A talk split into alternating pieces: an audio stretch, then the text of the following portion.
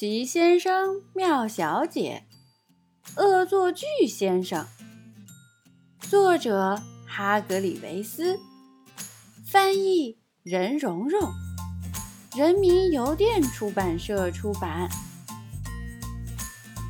可怜的快乐先生度过了劳累的一天，他一会儿跑到这儿，一会儿又跑到那儿，只为逗大家高兴。这个工作真辛苦。唉，他叹了口气，走进自己的房子，坐在厨房的椅子上，想要好好休息一下。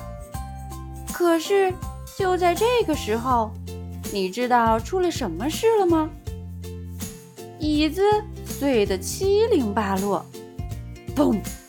可怜的快乐先生摔到了地上。想歇会儿都不行，恶作剧先生肯定来过我这里。他说对了，在快乐先生的房子外面，一个爱搞恶作剧的小个子以他最快的速度逃走了。他就是恶作剧先生。他喊着：“呵呵，多么完美的恶作剧！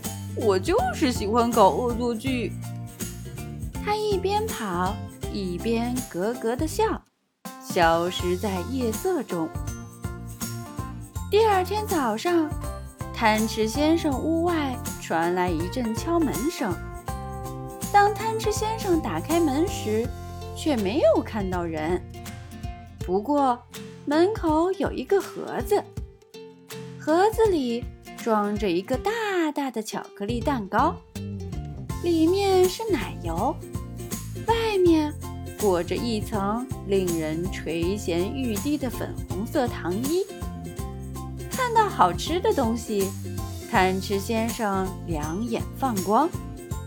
他舔舔嘴唇，闭上眼睛，张开嘴，啊，咬了一大口。啊，呸呸呸！那巧克力不是巧克力。是泥巴，里边的奶油也不是奶油，是羊毛，还有那令人垂涎的粉红色糖衣，也根本不是糖衣，是牙膏。瞧，在贪吃先生的房子外面，有一个爱搞恶作剧的小个子，以他最快的速度逃走了。他一边跑。一边咯咯的笑。这还没完，就在同一天早上，滑稽先生发现有人在他的帽子里装满了蜜糖，非常粘稠的蜜糖。你猜得出这是谁干的吗？不过那天下午，恶作剧先生做了一件让他非常后悔的事儿。他穿过树林，寻找恶作剧对象。这时，他遇到了一个巫师，巫师正睡得香呢。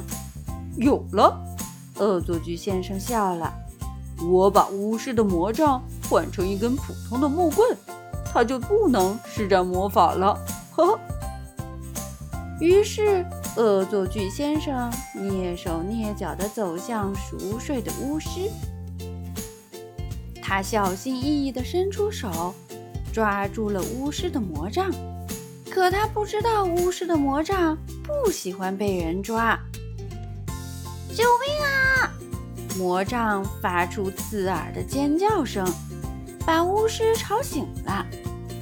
于是，巫师一把抓住了恶作剧先生的鼻子，这一把抓得痛极了。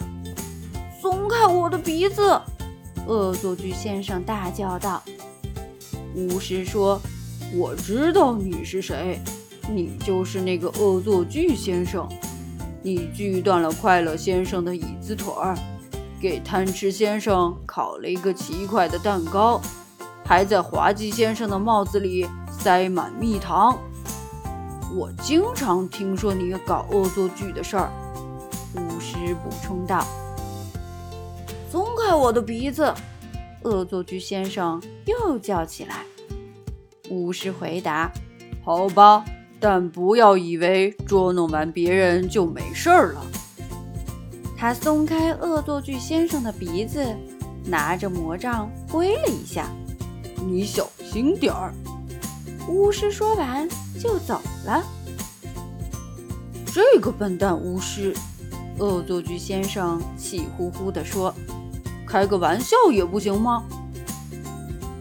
没过多久，他回到了家。他在厨房里坐了下来，又嘟囔了一句：“笨蛋巫师！”砰！他摔到了地上。恶作剧先生爬起来。咕哝着说：“笨蛋，笨蛋，笨蛋巫师，笨蛋魔法。”接着，他煮了一些粥当下午茶。嗯，恶作剧先生微笑着把一大勺粥放进嘴里。哦呸！不知怎么回事儿，他的粥就像被施了魔法。其实，真的被施了魔法。变成了木屑。恶作剧先生气急败坏地说：“哦天哪！看来我以后不能再搞那么多恶作剧了。”然后他上了楼，他跳上床，哗，床上全是树莓果酱。哦天哪！我想我以后不能搞这么多恶作剧了。恶作剧先生叹了口气说：“你知道后来怎么样了吗？那天以后，他乖极了。第二天也是，第三天也是，整整一个星期都是。可是后来，他那爱捉弄人的老毛病又发作了，他控制不住自己。”一个星期六的晚上，他爬进挑剔先生的房子。挑剔先生睡得正香。你能猜出恶作剧先生做了些什么吗？哇哦，多么精彩的恶作剧呀！他得意地喊着，笑着跑回了家。他剃掉了挑剔先生的半边胡子，真可怕。挑剔先生实在是太可怜了。他醒来后发现胡子没了，吓坏了。恶作剧先生的恶作剧可不止这些，所以在读这最后一页之前，请你看一看窗外，好好看一下，看看你周围有没有一个爱搞恶作剧的小个子。没有吗？你确定吗？